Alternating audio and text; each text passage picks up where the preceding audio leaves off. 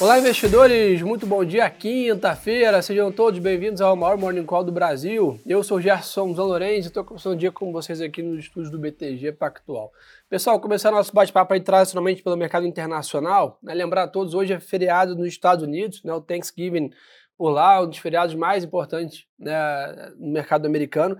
E além disso, amanhã, né, sexta-feira, é um dia de pregão reduzido. Então, o mercado americano amanhã fecha às 3h15 da tarde. Então, pessoal, pela nossa experiência, é, hoje e amanhã é um dia completamente líquido nos mercados né, internacionais e, consequentemente, daqui a pouco a gente vai abordar aqui no Brasil também. É né, um feriado onde realmente muitas pessoas viajam né, nos Estados Unidos, então o mercado realmente fica bem mais líquido. A gente tem visto aqui, é, na média, o quanto que a gente né, depende dessa liquidez internacional. Então, só deixar esse alerta aqui né, para vocês essa menor liquidez né, em todo né, o mundo dado esse feriado nos Estados Unidos. Na zona do euro, né, a gente percebe hoje, divulgação 9 e meia da manhã, tem a ata da última reunião do Banco Central Europeu, BCI, então para a gente ficar de olho em política monetária, quando a gente olha para os principais índices internacionais, apesar do feriado nos Estados Unidos, como eu já comentei, os índices futuros né, continuam negociando por lá, mas o S&P hoje está né, no 0 a 0 junto com o Eurostox, né, Londres também é, Nikkei, Xangai, todos os índices praticamente de ações internacionais com poucas variações, volumes já reduzidos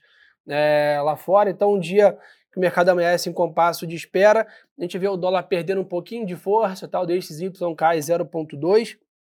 Eu acho que tem para a gente comentar hoje de um pouco mais né, intenso é na parte das commodities. Tá? Hoje a gente vê o petróleo é, com uma queda próxima a 1%, né, o Brent negociando 81 dólares. E o que tem de notícia aqui, principalmente, a gente vinha noticiando praticamente a semana toda com vocês que nesse final de semana aconteceria a reunião da PEP, né, a organização né, ali mundial que, que tem todos os principais produtores né, da commodity. Aparentemente há uma divergência grande né, dentro né, do, do, que seria o acordo de níveis de produção para o petróleo, então a reunião acabou sendo adiada para outra semana. Né? Então teve aí um skip de uma semana nessa reunião. Esse movimento indica talvez que há né, uma discordância, provavelmente algum membro querendo aumentar a produção e, os demais eventualmente querendo manter estável ou até reduzir nessa ideia né, de ter um preço do petróleo praticamente nesses níveis aí próximo a 80 dólares.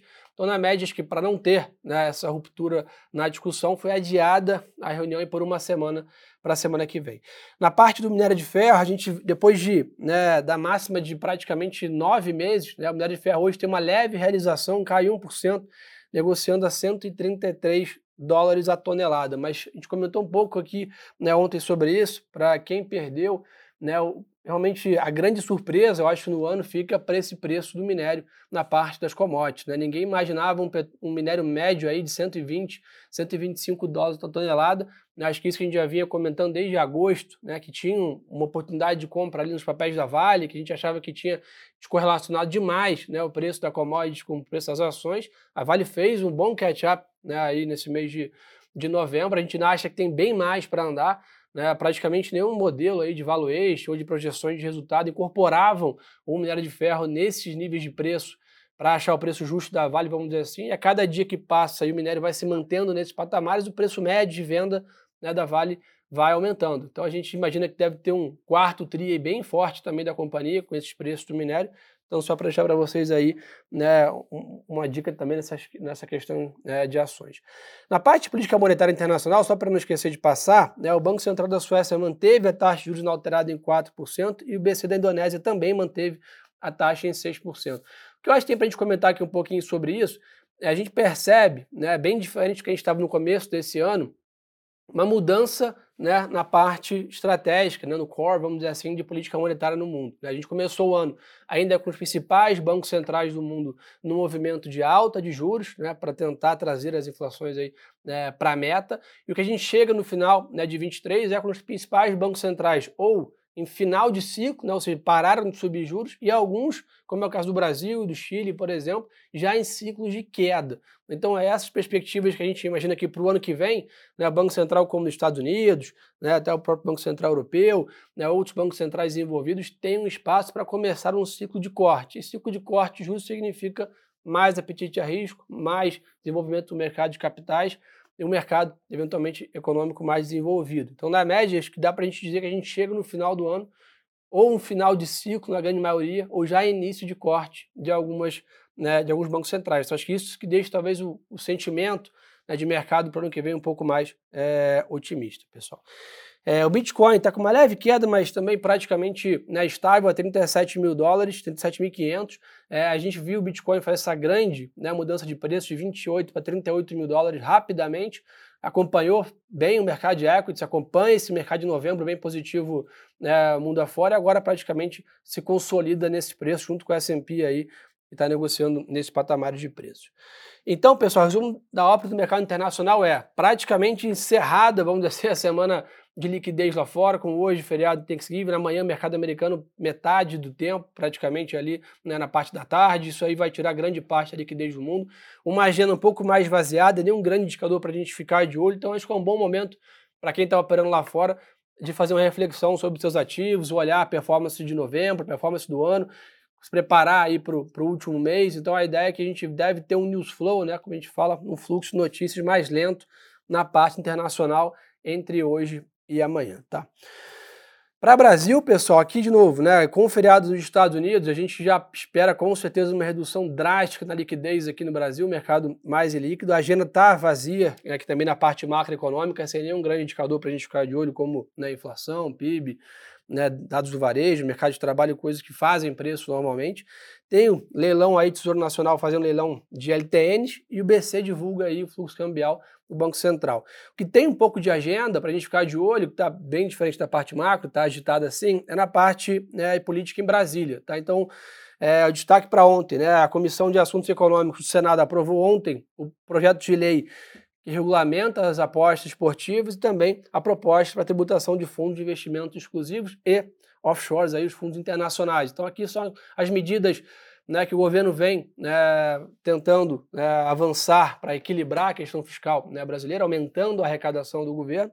Agora, passado por essa comissão, o texto agora vai para votação em plenário, na expectativa aí que na semana que vem sejam resolvidas né, essas pautas que trazem aí uma arrecadação significativa para o governo.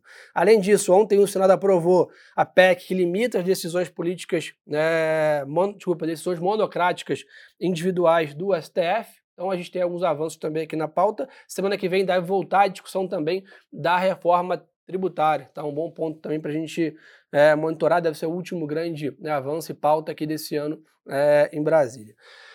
É, a gente também tem algumas falas aqui de membros do Banco Central no Brasil, aqui 10 horas da manhã, e o BC, aí, o presidente do BC, Roberto Campos Neto, faz palestra às 6 é, da tarde. Mas, de novo, pessoal, uma agenda bem fraca é, aqui no Brasil. Também a gente deve ter um mercado mais morno aqui nessa quinta-feira, pessoal. É, a parte de empresas, tá? A gente, de novo, fica de olho nessas questões da Petrobras, né, em relação né, às novas reuniões aí entre o presidente Lula e o presidente da Petrobras. E um outro ponto chamou a atenção ontem, né, o governador de Minas Gerais, né, Romeu Zema, disse que não há né, nada definido aí sobre a federalização da CEMIG. Né? Ontem saíram algumas notícias sobre a questão toda né, do Estado de Minas Gerais vender, né, passar alguns ativos para a federação, mas ainda aparentemente nada né, concreto ainda é, decidido. O Conselho da Marfrig né, aprovou uma recompra de 31,5 milhões né, de ações aí para os próximos meses. Então essa é um pouco também na parte corporativa, né, a questão do temporada de balanço, etc, um pouco mais né, esvaziado. Vou aproveitar para bater um papo com vocês aí, turma. Estou com vocês aqui no YouTube, no Instagram também. Quem tiver né, alguma dúvida, né, a gente troca uma ideia aqui. O pessoal está perguntando aqui, né, o José, sobre preço-alvo aí de final de ano de Bovespa.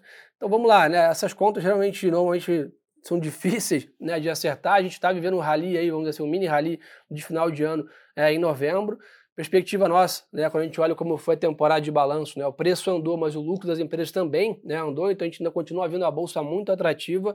Né, acho que teria espaço para a gente ter um dezembro bem bom, né, a bolsa aí buscar lá 60, 40, que seja né, mil pontos aqui, mas na média depende um pouco dessa questão internacional. Né? Principalmente a gente viu que essa melhora toda aqui praticamente da Bolsa em novembro, grande parte dela, veio explicado pela volta do fluxo estrangeiro drivada pela, por dados econômicos mais positivos nos Estados Unidos, ali que foi o payroll, PPI e CPI, né? então a inflação ao consumidor, ao produtor e o mercado de trabalho americano. Então se a gente tiver né, um avanço de novo nessa pauta, continuar avançando aqui nessas questões em Brasília, tiver né, uma, novas né, confirmações dessa tendência que a gente está tendo de, da inflação arrefecendo aqui no Brasil, tem espaço para a Bolsa terminar o ano ainda em patamares mais elevados. Os preços permitem isso. Né? A gente está vendo é, o valuation da Bolsa ainda bem atrativo. Que até o que o Tite perguntou aqui, o mercado já subiu tudo, tem mais fôlego? Tem mais fôlego na nossa visão, principalmente quando se fala de preço, tá? Realmente a bolsa ainda está muito barata. Agora esse fôlego acaba sendo né, um pouco dependente do mercado internacional e aí, pô, tudo que a gente está vivendo lá fora de conflitos geopolíticos, etc., é bem difícil precificar né, essas questões de curtíssimo prazo, mas sem dúvida tem espaço para a bolsa voltar a subir. O câmbio, né, o Marcelo perguntou para a gente, nossa visão é câmbio flat, né, ou seja, é difícil sair dessa lateralização que está aí, 4,85 é baixo, 5,10 parece né, caro, o mercado, nossa visão, o dólar vai ficar bem comportado nessa banda de preços, né, difícil fazer um trade aqui para capturar uma, um grande movimento, a gente vê muito mais ali né, o mercado andando de lado né, nesse ponto. Turma, resumo da ópera então é esse. Uma quinta-feira bem mais esvaziada, com grande feriado nos Estados Unidos, mercado bem mais líquido. Amanhã o mercado também é parcial lá fora, então sem dúvida um final já dessa semana né, mais lento. Hoje é ficar de olho aí nos avanços né, em Brasília, com nenhum grande indicador, vamos dizer assim, para a gente monitorar.